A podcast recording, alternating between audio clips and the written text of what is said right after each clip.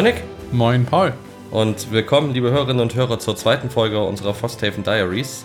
Vielleicht nochmal ein kurzer Disclaimer für alle, die die erste Folge nicht gehört haben. Das hier ist die zweite Ausgabe der Frosthaven Diaries und wir sprechen hier über unseren ganz persönlichen Spielfortschritt und unsere Erlebnisse bei Frosthaven. Wir haben jetzt unsere zweite Spielsession hinter uns und in den Folgenbeschreibungen könnt ihr auch immer nachvollziehen, wie weit wir sind. Wir schreiben dort rein, welche Missionen wir gespielt haben, also mit den Nummern und welche noch nicht. Und ihr könnt dann, das ist die Idee, einfach schauen, passt das zu euch? Die Idee ist, dass ihr das so ein bisschen parallel zu eurer eigenen Spielsession quasi mithören könnt und so ein bisschen gemeinsam mit uns durch Frosthaven geht und das Spiel entdeckt. Wir haben jetzt hier äh, Mission 4, 5, 7 und 8 gespielt und wollen heute so ein bisschen drüber sprechen. Aber bevor wir in die Mission gehen, Nick, wie hat dir denn die zweite Session so gefallen? Also ich muss sagen, ich hatte auf jeden Fall richtig viel Spaß. Es hat einfach total Laune gemacht. Wir waren ja in unterschiedlicher Besetzung. Also wir haben jetzt, also wir beide waren natürlich immer dabei, aber die anderen Teammitglieder haben so ein bisschen durchgewechselt. Und es war irgendwie ganz cool, mal so die, auch die anderen Klassen kennenzulernen. Und im Großen und Ganzen macht mir das Spiel wirklich sehr viel Spaß. Ja. Also vielleicht nochmal ein kurzer Tipp, wenn ihr die erste Folge nicht gehört habt, dann hört da auf jeden Fall mal rein. Dort haben wir auch gesagt, dass wir so ein bisschen enttäuscht waren von den ersten beiden Missionen. Für mich war die zweite Session auch, was die Mission angeht, durchwachsen, da kommen wir gleich drauf. Aber mir hat es insgesamt auch wirklich sehr, sehr viel Spaß gemacht. Also es war richtig cool was glaube ich auch daran liegt, dass unser Essen pünktlich gekommen ist und auf der anderen Seite aber auch wir mehr geschafft haben. Das hat sicherlich auch dazu beigetragen. Ich fand, wir haben die Schwierigkeit hier angepasst, vielleicht können wir da mal anfangen drüber zu sprechen. Wir haben die 1 hochgestellt. Du hast Gloomhaven ja auf der normalen Schwierigkeit durchgespielt, richtig? Genau, sie haben zwischendurch auch immer mal wieder experimentiert und den Schwierigkeitsgrad äh, hochgesetzt oder in einem besonders knackigen Szenario auch mal einen runter. Da hatte ich aber das Gefühl, dass es so im Großen und Ganzen gepasst hat. Wir haben den Großteil der Kampagne von Gloomhaven nur zu zweit gespielt oder mal zu dritt. Und jetzt sind wir halt eher zu viert unterwegs gewesen. Ich weiß nicht, ob das auch ein Faktor gewesen sein könnte. Aber bei Frosthaven hat sich also Stufe 1, die empfohlen wird für die ersten Szenarien und ja dann erst mit dem Level-Up überhaupt sich von alleine erhöht, sich sehr, sehr einfach angefühlt. Also es war echt so, dass wir gedacht haben, das ist uns wirklich deutlich zu einfach. Wir hatten dann erst noch überlegt nach dem ersten Szenario, na, nicht, dass es nur so ein Prolog noch ist oder so ein Tutorial und danach der Schwierigkeitsgrad natürlich langsam anzieht, aber gefühlt gar nicht. Und deswegen sind wir jetzt halt eine Stufe hochgegangen und das fühlt sich viel besser an, meiner Meinung nach. Ja, finde ich auch. Also wir haben drei von den vier Missionen, die wir gespielt haben, geschafft. Alle knapp mehr oder weniger knapp, aber waren schon alle spannend am Ende. Es war bei keiner so, dass wir es locker geschafft haben. Eine mussten wir auch wiederholen, aber das hat sich, finde ich, insgesamt vom Balancing her wirklich deutlich besser angefühlt. Auf ja. jeden Fall. Wie hast du die Stadtphase so empfunden? Das war ja so das erste Mal, dass wir so ein bisschen mehr von der Stadtphase gesehen haben. Wie hat es dir gefallen? Ich bin hin und her gerissen. Der Teil mit den Gebäuden, der ist mir ehrlich gesagt total egal. Das habe ich vorher auch schon erwartet. Das ist noch in anderen Spielen auch noch nie das gewesen, was mich wirklich interessiert zu entscheiden, ob wir da den Holzfäller oder die Mine bauen und dann halt entweder Holz oder Eisen zu bekommen. Also mir, könnte mir eigentlich nicht egaler sein. Die Sticker auf der Map sind mir auch wurscht. Also das ist einfach, das ist einfach ein Teil, der mich nicht so anspricht. Bei Gloomhaven hat mir schon immer die Stadtphase besonders gut gefallen, weil da diese Events waren. Und die Events in Gloomhaven waren halt wirklich total cool. Das lag glaube ich, ein bisschen daran, dass mir das Setting mehr angesprochen hat. Das ist ja eher so eine bisschen verruchte Stadt gewesen, wo dann halt wirklich alle möglichen verrückten Charaktere so aus dem Unterhalt gekommen sind und die irgendwelche zwielichten Waren oder ähnliches angeboten haben. Das hat bei mir auf jeden Fall das Gloomhaven total getragen. Hier ist es jetzt so, die Events sind auch ganz nett bisher. Wir haben natürlich fairerweise erst drei, glaube ich, jetzt gesehen. Das ist natürlich jetzt noch keine faire Menge, um darüber jetzt zu urteilen. Aber deswegen ja, also der Aufbauteil ist mir einfach ziemlich egal. Was ich total cool finde auf der anderen Seite, was auf jeden Fall ein totaler Mehrwert ist, ist für mich das Crafting. Crafting von Items, von, von, also von Ausrüstungsgegenständen, äh, läuft über dieselben Materialien, die man auch zum Ausbau der Stadt braucht. Da müssen wir, glaube ich, in der Zukunft mal schauen, ob sich das gut anfühlt, weil es momentan so ist, dass wir halt ganz krass priorisieren, die Stadt auszubauen und eigentlich quasi keine Items craften, auch weil der Schwierigkeitsgrad einfach es nicht erfordert. Wir haben halt in den Szenarien eigentlich nie das Problem, dass da jetzt jemand sagt, oh, ich kriege jetzt so viel zu viel Schaden, ich brauche unbedingt nächstes Mal eine bessere Rüstung oder irgendwas in der Art. Stattdessen pumpen wir halt alles in die Stadt, um die möglichst schnell aufzurüsten. Das heißt, das Einzige, was wir wirklich craften, sind die Tränke aus den Kräutern, weil man mit den Kräutern ja auch nichts anderes machen kann. Das heißt, es fühlt sich nicht so an, als würde man sich da eventuell zukünftige Schwierigkeiten einbrocken, wenn man die jetzt ausgibt für Tränke. Dafür gibt es ja dieses Rezeptchart, was man aufmachen kann. Das heißt, immer wenn man einen neuen, eine neue Kombination aus Kräutern benutzt, darf man ja ein entsprechendes Feld freimachen. Und das finde ich eine total tolle Mechanik. Nicht, das, das flasht mich halt einfach total. Ja, beim letzten Mal habe ich da zweimal dasselbe Kraut kombiniert und dann so einen richtigen Zonk gezogen, also irgendeine Potion, die mir selber Wunden und Poison gibt, wenn ich die äh, trinke. Und diesmal hatte ich ein bisschen mehr Glück. Das fühlt sich einfach total cool an, dieser Überraschungseffekt, was man da kriegt. Und weil es halt gleichzeitig auch nichts kostet in dem Sinne, weil man nicht die Ressourcen für was Sinnvolleres hätte verwenden können, ist dieses Glücksspiel, ob man einen coolen oder einen schlechten Trank kriegt, äh, fühlt sich dann auch gut an. Ich weiß nicht, wie ging es dir? Du feierst die Stadtphase wahrscheinlich mehr als ich, nehme ich an. Ja, genau umgedreht. Also nein, es ist nicht so, dass ich das äh, Tränke-Craften langweilig finde. Ich verstehe schon, was dich daran begeistert. Ich finde halt Tränke einfach langweilig und Pusteblumen und irgendwelche Pilze zusammenstopfen fühlt sich für mich halt ziemlich lahm an. Aber ich verstehe, dass das cool ist mit diesem Entdecken. Aber ich finde die Stadtphase viel, viel spannender und cool. Ich stimme dir zu, dass diese Entscheidung ist natürlich momentan irgendwie eine merkwürdige, weil also äh, mir entweder eine Lederrüstung zu machen, von der ich profitiere und wahrscheinlich aber auch nur kurz, weil sie irgendwann eh zu schwach ist, versus ein, keine Ahnung, eine Hunting Lodge zu bauen, die mir jede Runde ein Leder gibt in Zukunft für einen relativ kleinen Betrag. Da ist die Entscheidung relativ klar, ne? weil ich meine, nach einer Runde Hunting Lodge habe ich quasi die Lederrüstung schon wieder raus. Also ich finde es schlau, dass wir das so machen, dass wir erstmal diese ganzen Ressourcengebäude bauen und die Stadt ausbauen und das priorisieren, bevor irgendwelchen eigenen Vorteilen, die ja nur eine Person betreffen, Insofern das passt. Ich finde die gut, weil sie bisher, finde ich, von der Länge her nicht zu krass ist. Also wir haben ja schon viele Stadtphasen in anderen Spielen auch durchgemacht, die dann gerne mal eine halbe Stunde, eine Stunde dauern, weil einfach so viele Optionen bestehen, was auf der einen Seite cool ist, auf der anderen Seite aber natürlich auch, ja, ich sag mal, den spaßigsten Part so ein bisschen wegnimmt und das Monsterschnetzeln und das Questen. Und das ist bei Frosthaven ja überhaupt nicht so. Also die Stadtphase ist wirklich momentan zumindest noch angenehm kurz. Mal schauen, wie sich das entwickelt. Ich finde halt, diese Repräsentanz dieser großen Stadt, die habe ich so in bisher keinem anderen Spiel erlebt. Meistens sind es ja nur irgendwelche Karten, die man hat und nicht so eine wirklich große Map, wo man wirklich was draufklebt. Das finde ich einfach mega cool. Das hilft mir immersiv. Ja, dieses, dieses ganze Szenario mit Frost und Eis, das fängt jetzt schon ein bisschen an, mich zu langweilen und das wird sich ja einfach die ganze Zeit durchziehen. Ich bin gespannt, ob da nochmal eine Abwechslung kommt. Aber wahrscheinlich ja nicht. Das heißt ja nun mal Frosthaven. Also das sieht natürlich gestalterisch so ein bisschen alles sehr eintönig aus, weil einfach alles mit Schnee und Eis bedeckt ist. Aber prinzipiell macht mir diese Stadtphase Spaß und ich finde sie sehr angenehm. Und die Events, die wir bisher hatten, ich glaube, die sollten wir nicht spoilern, weil das ist ja einfach Zufall, welche man zieht. Sowohl von der Stadt als auch eins von der Road, was ich wirklich sehr lustig fand. Das war auch alles wirklich sehr unterhaltsam und da finde ich, die fallen auch positiv auf, weil sie irgendwie besser sind als die von anderen Spielen. Also Events gibt es ja irgendwie in vielen Spielen, aber ich finde, hier sind die irgendwie besonders cool geschrieben und witzig irgendwie. Und hat mir, hat mir auf jeden Fall sehr gut gefallen. Ja, ich finde auch positiv zu erwähnen, dass die Stadtphase wirklich sehr kurz sein kann. Einen Negativpunkt habe ich noch, was die Stadtphase angeht. Ich finde, die Regeln dafür sind auch nicht so gut formuliert, dass es sich bei den ersten Partien richtig flüssig runterspielt. Wir haben, also weil die ja in einer festen Reihenfolge ablaufen, diese Phasen.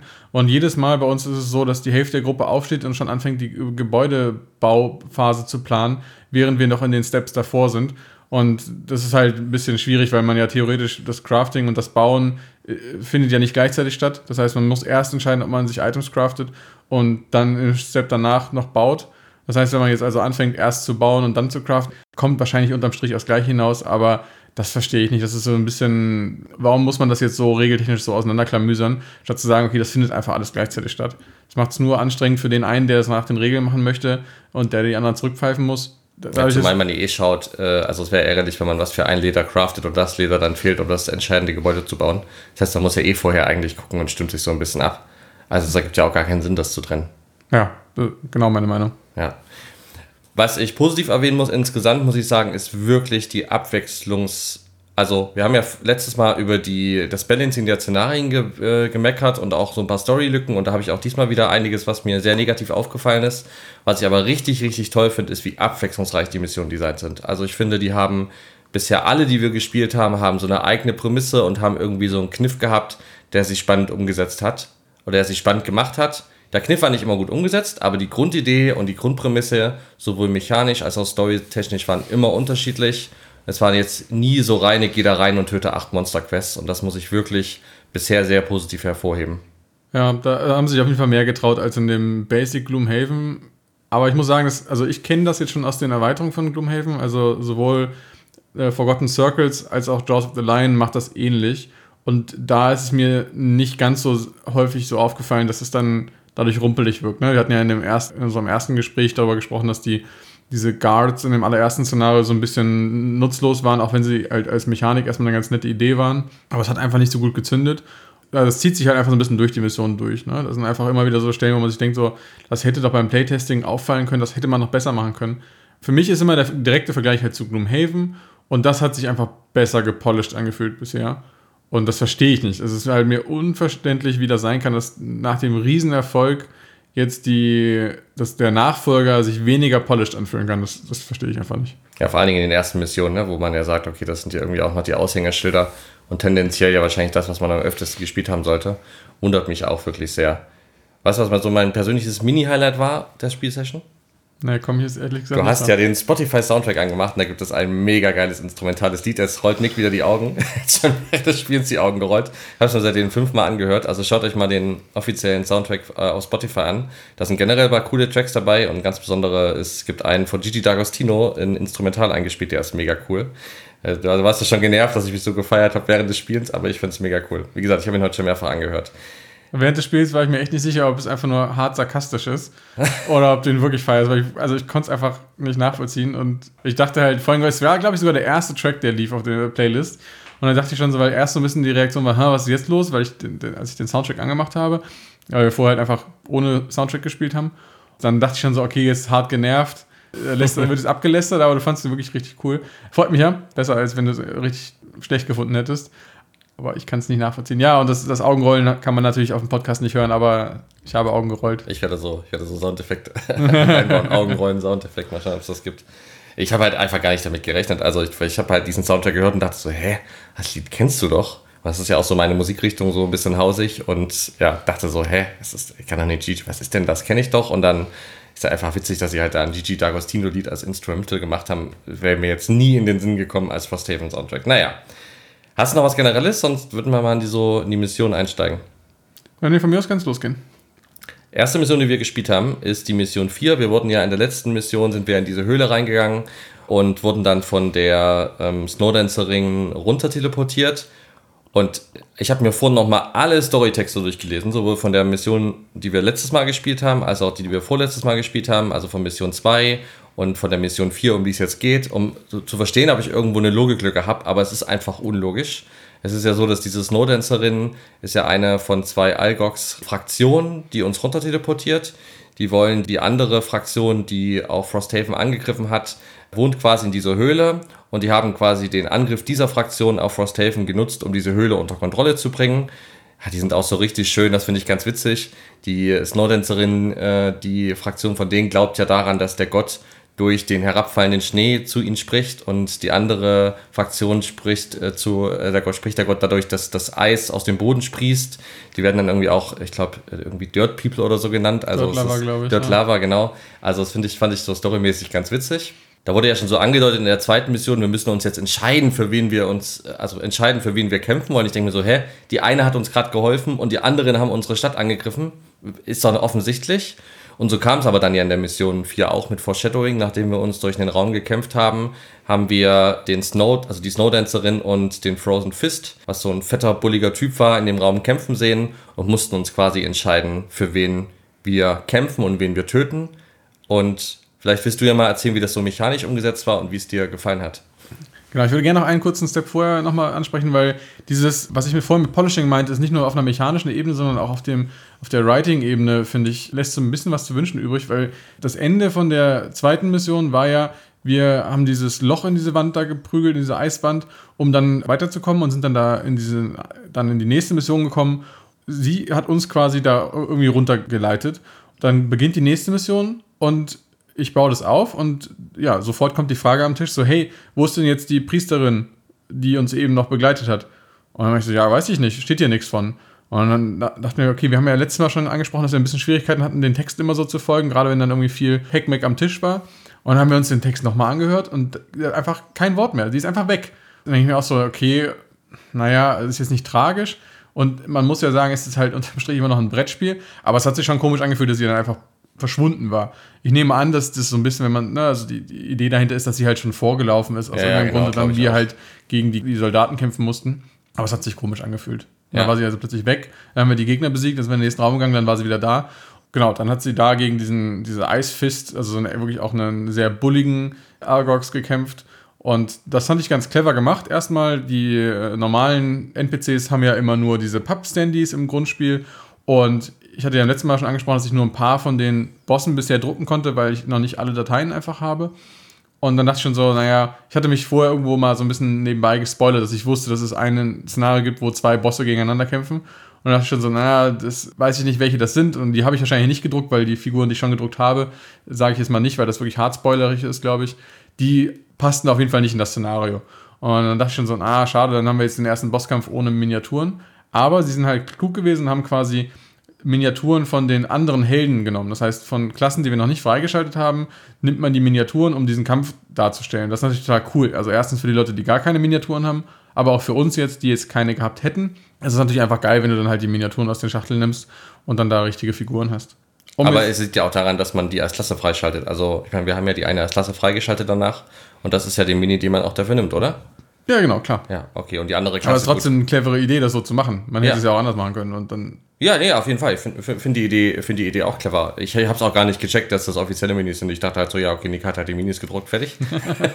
das ist halt so eine, so eine arrogante Standarderwartungshaltung schon. Daher äh, ja. wusste ich das natürlich nicht so zu wertschätzen, aber ja, hast du recht. Ja, genau. Ich habe versucht, das auch unauffällig zu machen, dass ich die rausgeholt habe aus den Stacheln, damit genau halt nicht klar ist, was es für Miniaturen sind. Ja. Damit halt wenigstens die anderen Leute am Tisch nicht wissen, was wahrscheinlich das Ergebnis ist, weil es ja, also war ja für mich klar, dass es äh, eine von beiden, dass man, also denjenigen, der überlebt, dann behalten darf als Helden. Und du hast dich ja dummerweise beim Regel-Googeln gespoilert und wusstest das ja auch. Aber zumindest die dritte Person am Tisch wusste das nicht. Habe ich auch genau. so einen Artikel gelesen, weil ich eine Regel googeln wollte und in diesem Artikel wurde die Mission halt beschrieben und dann hat die Mission halt einfach ohne Vorwarnung gespoilert, war richtig dumm. Aber egal, ja. darum soll es nicht gehen.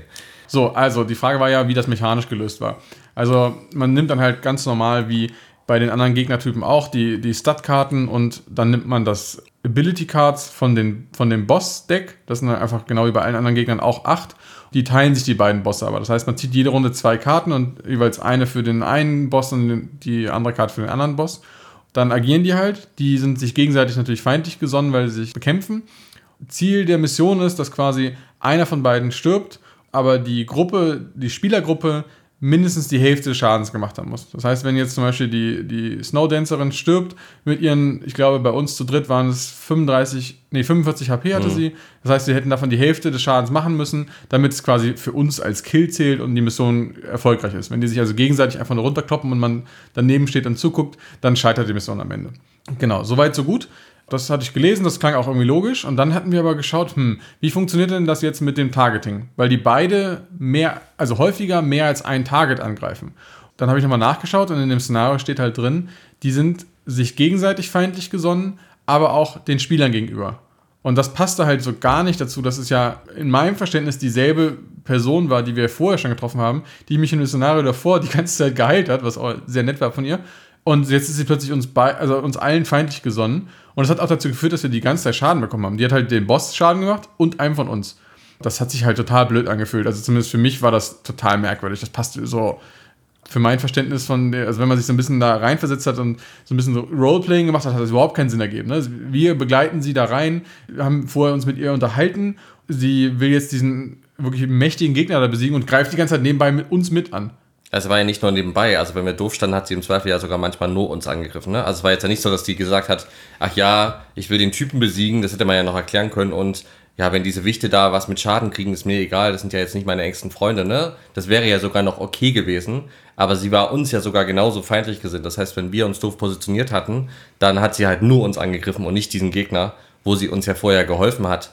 Also das hat für, ergibt von vorne bis hinten wirklich storytechnisch keinen Sinn. Warum müssen wir uns überhaupt, äh, also warum sollten wir uns überhaupt für den anderen entscheiden aus einer reinen Roleplaying-Sicht? Warum war sie auf einmal weg? Kann man sogar noch ein bisschen erklären, aber trotzdem nicht gut geschrieben. Und das dritte ist, warum greift sie uns mit an, wo wir ihr doch die ganze Zeit geholfen haben, da hinzukommen und doch schon mit ihr geredet haben. Also das war wirklich sehr, sehr merkwürdig. Spielmechanik war es ganz cool umgesetzt, sie stand weiter vorne. Das heißt, ich glaube, es war schon schwieriger für uns, ihn zu besiegen als sie. Haben wir am Ende aber trotzdem gerade so geschafft, war sehr knackig.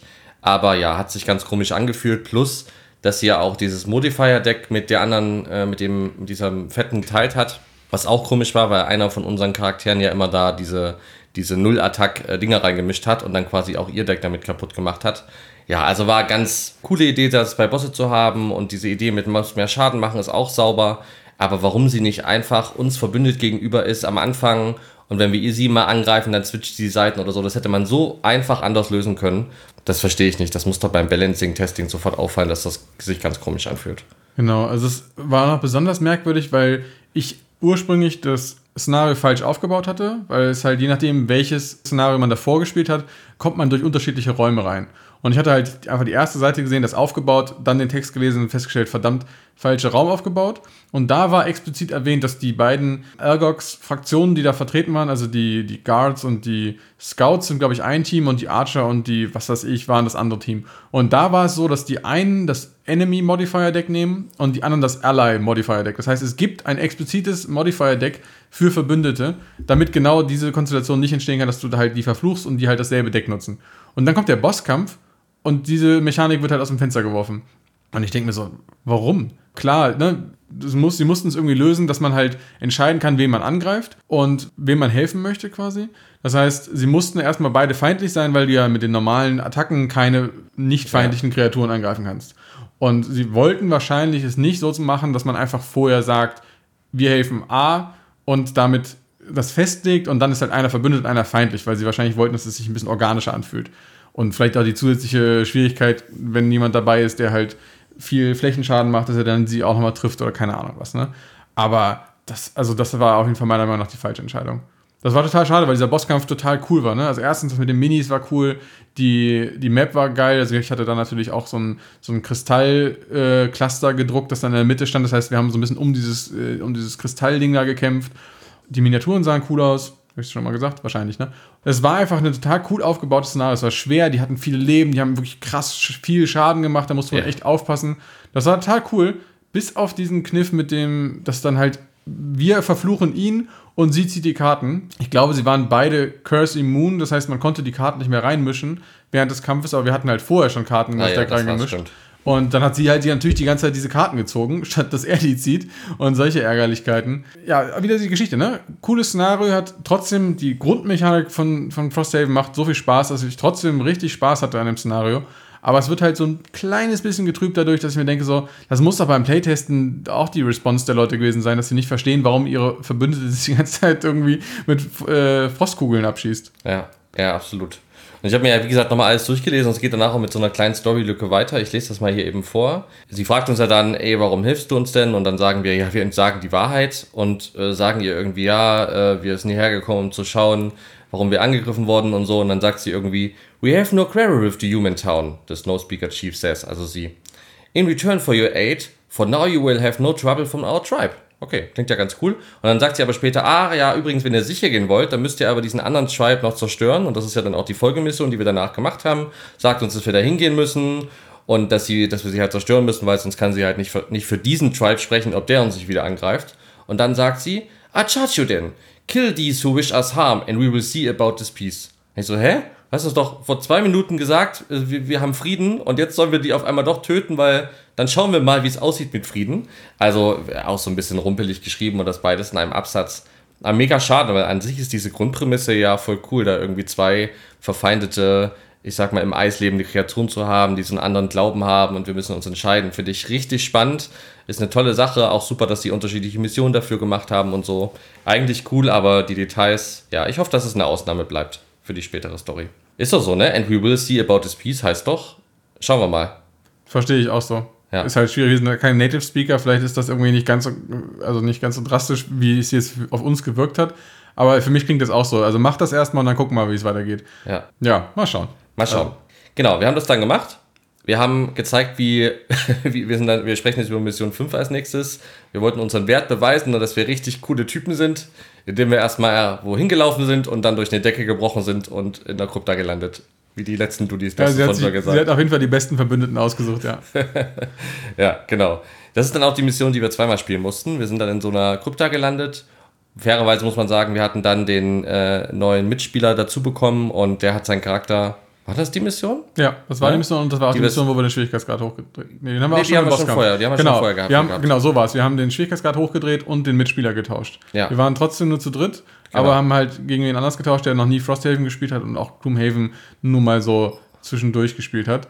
Ja, es ist einfach, also ging mir ja auch so, ich habe hab ich auch in der ersten Folge Ja, ja, schon ist so. erzählt, wenn man das erste Mal einen neuen Charakter spielt, das ist einfach, ist halt schon knackig. Er hat den Banner Spear gespielt, das heißt der, der diese äh, Banner aufstellen kann und immer jemanden braucht, der in einer bestimmten Position steht, um seine Attacken voll nutzen zu können. Also überhaupt keine Kritik an ihm, es ist einfach wirklich ein, ein komplexer Charakter. Und da muss man erstmal so ein bisschen Gefühl dafür kriegen und das, das hat sich auf jeden Fall in der Mission gerecht. Aber wir beide haben uns auch nicht so klug angestellt. Nee, haben wir nicht.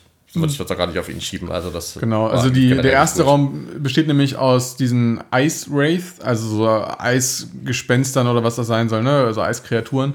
Die haben eine total coole Mechanik, fand ich wirklich, also total witzig. Dass die Elite und Nicht-Elite von denen sind nicht einfach nur die starken und die schwachen äh, Versionen, sondern die symbolisieren nur die Nahkämpfer und die Fernkämpfer. Das heißt, du hast denselben Gegner eigentlich, denselben Gegnertyp und der macht halt unterschiedliche Dinge, je nachdem, ob er in der Melee oder in der Range-Form ist. Die funktionieren halt unterschiedlich. Also die Nahkämpfer machen immer Retaliate, also machen dir Schaden, wenn du sie angreifst. Und die Fernkämpfer haben immer einen Schild 2. Und Schild 2 und 10 HP war für uns auf dem Level wirklich brutal. Also da mussten wir echt gucken, wie wir da zur Rande kommen. Wir haben halt nicht so richtig hingekriegt, da schnell die ersten runter zu fokussen. Das heißt, wir haben wirklich viele Runden in diesem ersten Raum verbracht. Wir haben den zweiten Raum noch geöffnet, aber dann eigentlich haben wir, glaube ich, direkt abgebrochen. Ne? Das, das hatte ja keinen keinen Zweck mehr. Das war klar, dass uns da die, die Zeit und die HP einfach ausgehen würden, bevor wir das schaffen. Aber diesen Gegnertypen fand ich total toll. Also, ich weiß nicht, wie es dir ging. Ja, es war natürlich kurz äh, nervig in dem Moment, aber das ist ja okay. Ähm, nee, ich fand die auch mega, mega cool und witzige Idee. Wir haben es beim zweiten Mal dann ja auch viel besser geschafft. Der Tod war halt dann der zweite Raum, da muss man ja so einen Altar runterkloppen, bevor man Schaden auf die Gegner machen kann. Und darauf waren wir halt null vorbereitet. Wir hatten keine Abilities, um durch den Raum durchzukommen. Das heißt, wir waren die ganze Zeit geblockt ähm, von den Gegnern, die in der Tür rumstanden. Und das war dann halt das Todesurteil. Genau. Also ich habe mich sehr gefreut über diese Gegner, weil ich hatte im Vornherein ja, wie gesagt, die Miniaturen gedruckt Mhm. und hatte gesehen, dass der Typ, der die designt hat, zwei verschiedene Sets designt hat. Also es gab die, ja, die Melee und die Range-Form. Aber ich hatte ja noch keine Ahnung, wie das mechanisch funktioniert, weil ich die Figuren ja gedruckt habe, lange bevor das Spiel überhaupt da war. Und hatte dann damals noch überlegt, ob ich jetzt einfach jeweils drei drucke oder wirklich das vollständige Set aus sechs jeweils. Und habe mich dann aber dafür entschieden und dachte so, ja, ne, was, was kostet die Welt? Ja. Drucke ich einfach lieber vollselber mal mehr. Und das hat sich ja total gelohnt dadurch jetzt, ne? weil man die dann wirklich einfach die Miniaturen auch einfach tauschen konnte. Das heißt, man konnte den Figuren auch noch viel besser ansehen, sind sie jetzt Nahkämpfer oder sind sie Fernkämpfer. Das war natürlich einfach für mich so ein bisschen so ein Highlight, dass ich äh, mich gefreut habe, dass ich mich da richtig entschieden habe. Genau, der zweite Raum war dann echt knackig, weil diese Zombies, die da rumlaufen, ja völlig damage-immun sind.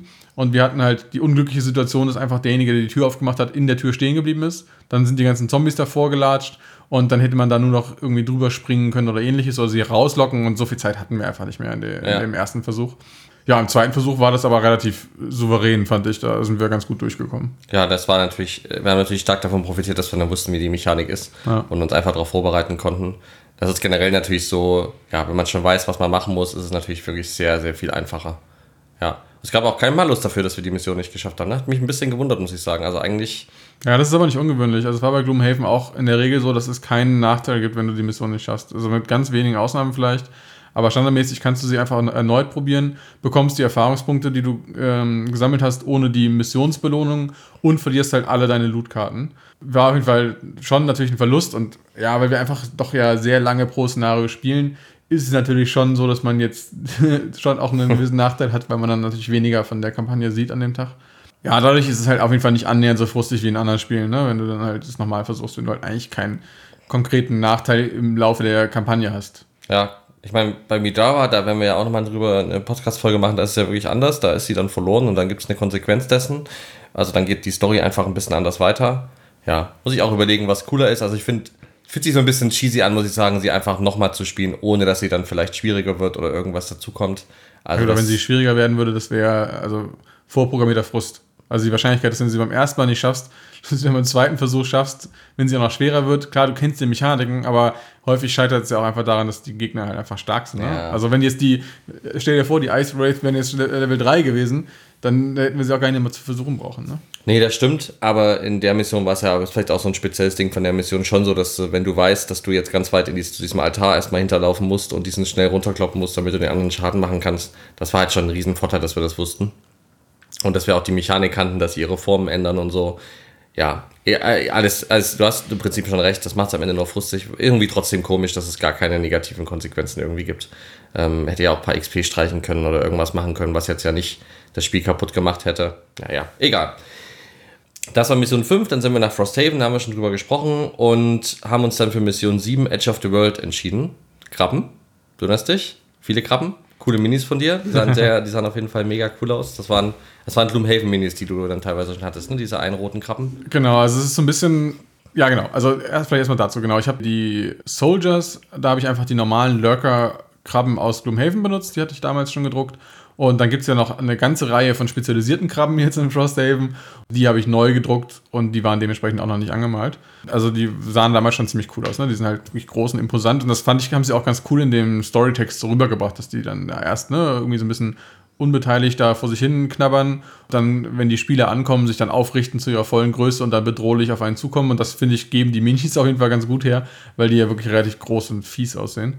Ja, coole Mission fand ich. Die war die erste Mission, also die vorher auch war auch schon cool, aber das war so die erste Mission, wo ich dachte, okay, alles klar, die wirkt jetzt auch wirklich gut durchgetestet. Also wir haben ja auf der höheren Schwierigkeitsgrad gerade gerade so geschafft. Die hatte ein paar coole Mechaniken mit diesen Gift-Piles. Die hatte einen sinnvollen Layout-Aufbau. Ja, die hat sich einfach rund angefühlt. Die hatte jetzt auch keine super spezielle Mechanik, muss man fairerweise sagen. Ich glaube, die Mindsnipper hätten halt wirklich gefährlich werden können. Die haben wir halt richtig gut auf Range gehalten, weil die ja solche Sachen hatten wie, wenn sie dir Schaden machen, greifst du noch einen Verbündeten an und sowas. Ah, ja. Und das hat einfach nicht getriggert bei uns. Das wäre halt nochmal so ein bisschen so eine Mechanik gewesen, die da vielleicht nochmal ein bisschen Würze reingebracht hätte. Aber dann wäre es auch echt schwierig geworden, weil wir wirklich so, ich glaube, in der letzten oder vorletzten Runde, die wir so kartentechnisch noch hatten, Ja, den, den, den großen. Zombie am Ende gekillt haben. Ja. Also das ist wirklich, das ist so ein bisschen das Ding, wo wir am ehesten an unsere Grenzen kommen, dass die wirklich einfach, das, weil die Bosse wirklich viele, viele Leben haben. Wir einfach gucken müssen, dass wir überhaupt den Schaden produzieren können in den Runden, die wir noch haben. Ja, ja, ja, absolut. Aber hat sich vom Schwierigkeitsgrad gut angefühlt. Ich meine, wir haben ja auch eins höher gestellt. Wäre auch okay gewesen, wenn man dann verliert, muss ich sagen. Ist ja dann halt einfach blöd, Pech. Haben wir uns dafür entschieden, es schwerer zu machen, aber das war, ja, fühlt sich natürlich immer am besten an, wenn man es gerade so in, auf, auf dem letzten, aus dem letzten Loch pfeift und gerade so noch schafft. Und das war natürlich cool, dass das in drei von vier Missionen geklappt hat an dem Abend. Das hat sich natürlich sehr belohnt angefühlt. Aber die hatte jetzt, finde ich, keine irgendwie großen Balancing-Lücken oder komisches Gegnerverhalten. Die hat sich einfach so logisch angefühlt und dass die diesen Angriff nicht gemacht haben, war ja auch ein bisschen unserer schlauen Taktik geschuldet, muss ich sagen. Deswegen war das auch okay so. Ja. Letzte Mission, die Mission 8. Ähm, wir sollten so äh, komische Mechanical Beings äh, investigieren in den Crystal Trenches. Äh, also die Mission heißt auch Crystal Trench. Das haben wir gemacht und das wurde dann, fand ich, auch eine, wieder eine andere neue Mechanik, so eine, ja, finde ich auch cool, dass es nicht einfach nur ist, du gehst hin und dann passiert das, sondern es passiert dann auch manchmal was anderes. Und hier war es jetzt halt so, dass wir da hingegangen sind und da wurde es auf einmal Nacht und wir hatten auf einmal das Thema, dass wir auch schnell jetzt uns irgendwie ja, einen Unterschlupf suchen müssen oder wegkommen Ich glaube, müssen. ich glaube, wir wurden von, von Wölfen verfolgt. ja, und mussten denen entkommen. Und das war ein bisschen merkwürdig erst, weil wir dann das Szenario aufgebaut haben und dann war da ein Bär und ein paar Imps und dann dachte ich schon so, hä, haben sie nicht in der Story was von, von Wölfen erzählt? Und dann dachte ich schon so, okay, habe ich jetzt wieder nicht richtig zugehört. Aber die Mechanik ist ja, dass die dann erst in den späteren Runden anfangen äh, quasi aufzuholen und dann einen durch das Szenario zu verfolgen. Also wie du sagst, das ist eine ganz nette Idee, dass man da halt wirklich eher entkommen muss. Weil das Ziel ja ist, das letzte Map-Teil zu erreichen und da die Ausgangsfelder zu be äh, besetzen und vorher nur die Bären töten muss. Das heißt, es ist auf jeden Fall so, dass die Winning Condition nicht ist, alle umzunatzen, sondern wirklich nur die, die Bären und dann auf diesen Feldern zu stehen. Und am Anfang haben wir noch gedacht, naja, warum bringen wir jetzt nicht einfach alle um? Aber im zweiten Raum haben wir dann gemerkt, okay, da kommen immer mehr Wölfe und das hört auch nicht mehr auf. Jetzt ist mal Hackengas angesagt. Ja, ja, das war echt ganz cool, weil genau wie du es beschrieben hast, am Anfang war das so, ja, ist doch cool. Und dann haben wir gemerkt, da kam der erste Wolf und da haben wir noch so gesagt, ja komm, was will denn der eine Wolf da jetzt machen? Und dann waren es zwei, drei, vier, fünf und dann war es auch wieder richtig knapp am Ende, dass äh, einer das Zeit- Zeitliche segnet. Weil wenn es einer nicht schafft, ist die Mission vorbei. Ist ja sonst auch keine Losing Condition bei Frosthaven. Hier schon fand ich sowohl von der Mechanik als auch der Story das erste Mal wirklich gut geklickt. Also es hat sich einfach gut angefühlt. Ja. Also klar, mit den Wölfen kann ich nachvollziehen, ist, ja, hätte man sich vielleicht denken können, aber okay, finde ich aber in Ordnung, aber das war einfach wirklich eine coole Mission.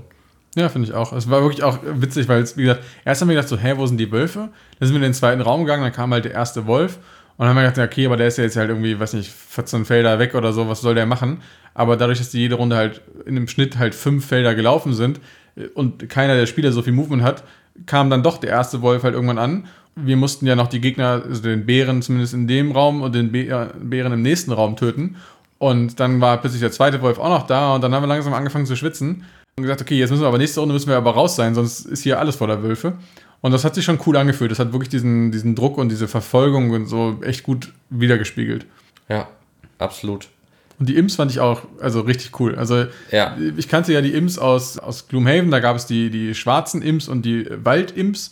Die waren schon immer irgendwie nervig auf ihre eigene Weise. Die schwarzen haben immer so einen Poison-Effekt gehabt, eigentlich mit jeder Attacke. Und die Waldimps, ich weiß gar nicht mehr, die haben, glaube ich, größtenteils sich gegenseitig mal wieder hochgeheilt oder so ein Mist. Und jetzt die Schneeimps haben als Fähigkeit, dass sie mit jeder Attacke die neue Condition Brittle auf einen Spieler machen. Das heißt, dann kriegt er bei der nächsten Attacke Double Damage. Da am Anfang habe ich sie auch unterschätzt, weil die ja nur drei oder fünf Leben haben, wenn sie Elite sind.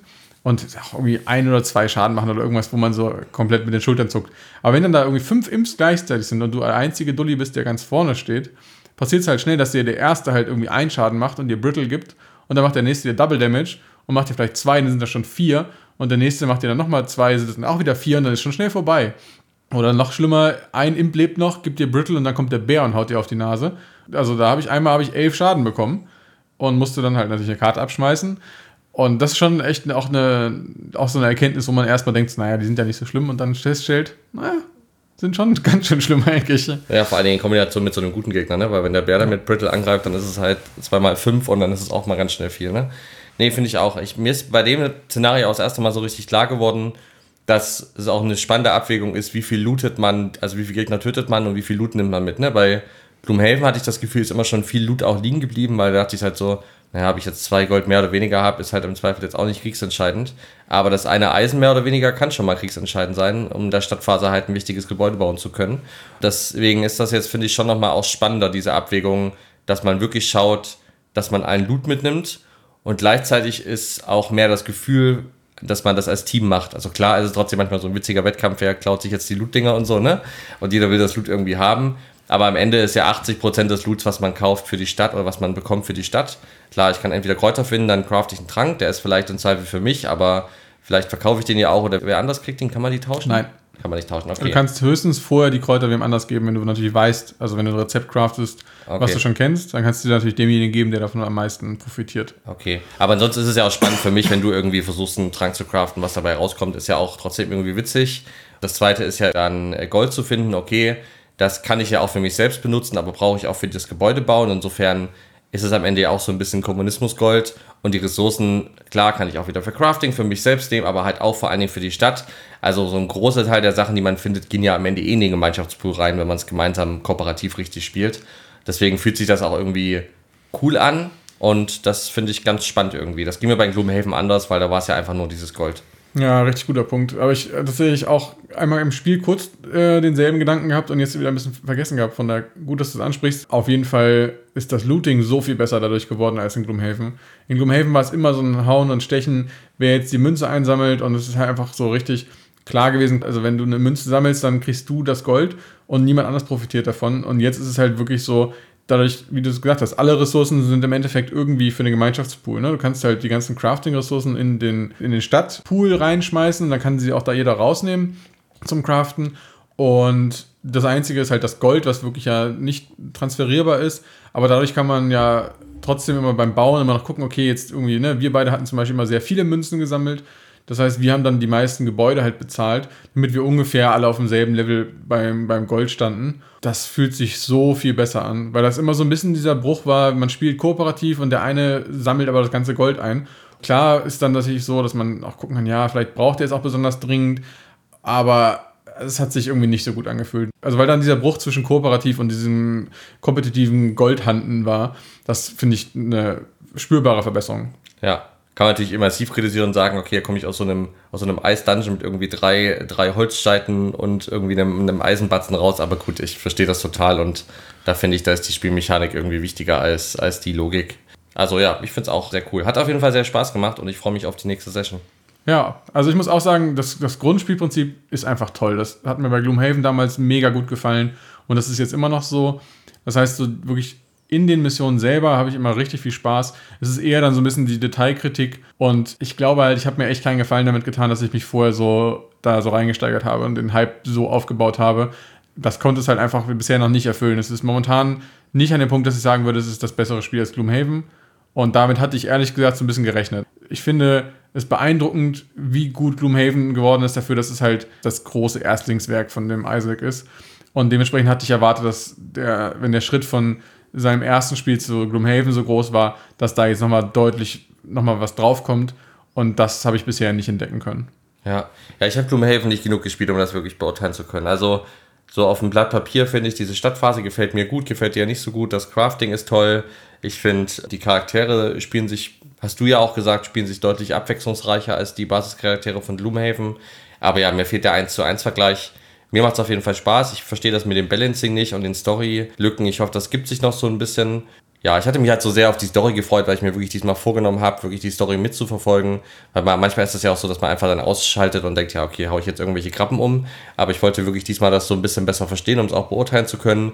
Die Vorteile-App ist ganz, ganz großartig vertont, haben wir letztes Mal schon gesagt. Und dann ist es halt komisch, dass es an solchen einfachen Logiklücken irgendwie mangelt. Also das ist ja auch nicht so, man sagt, okay, muss man ein super Writer sein, um das nicht zu verstehen. Das ist halt einfach wirklich beim ersten Lesen sofort unlogisch. Das stört mich eher so ein bisschen und ich bin gespannt, ob das jetzt eine Ausnahme war, gerade am Anfang, oder ob sich das so fortsetzt. Wie gesagt, die letzten zwei Missionen, die wir gespielt haben, haben mir richtig gut gefallen und da hatte ich auch nicht mehr so ein Gefühl, dass da irgendwas gar nicht passt. Genau.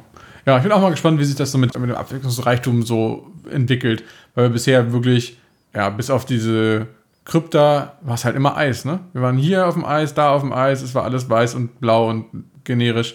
Das ist halt auch da so ein Ding, wo ich es nicht nachvollziehen kann. Also Gloomhaven hatte halt auch nur dieselben Pappteils im Endeffekt, aber die waren halt von dem Print, der da drauf war, auf jeden Fall abwechslungsreicher bisher. Als das, also zumindest als das, was wir bisher gesehen haben, muss man ja fairerweise sagen.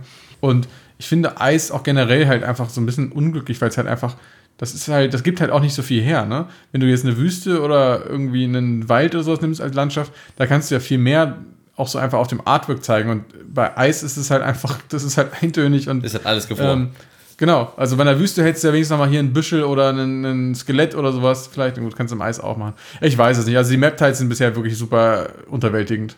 Ja, mir fehlt einfach allen die Abwechslungsreichtum. Also ich finde, dass die schon in sich grafisch, das einzelne Map-Teil für sich sind auf jeden Fall hochwertig gestaltet. Aber es sind mir halt zu wenig spannende Sachen drauf. Mal schauen. Ich glaube, da müssen wir noch ein paar mehr, mehr Missionen spielen, um das beurteilen zu können. Und sind natürlich, wie du das letztes Mal schon meintest, auch relativ verwöhnt von anderen Spielen wo wir einfach da viel mehr Abwechslungsreichtum gewohnt sind. Okay. Alles klar, ich glaube, dann sind wir durch. Ich freue mich auf die dritte Session. Euch vielen Dank fürs Zuhören. Gebt uns mal Feedback, wie es euch gefallen hat und wie euch Frosthaven bisher gefällt, wenn ihr schon reingespielt habt. Und wir hören uns das nächste Mal. Tschüss zusammen. Ciao.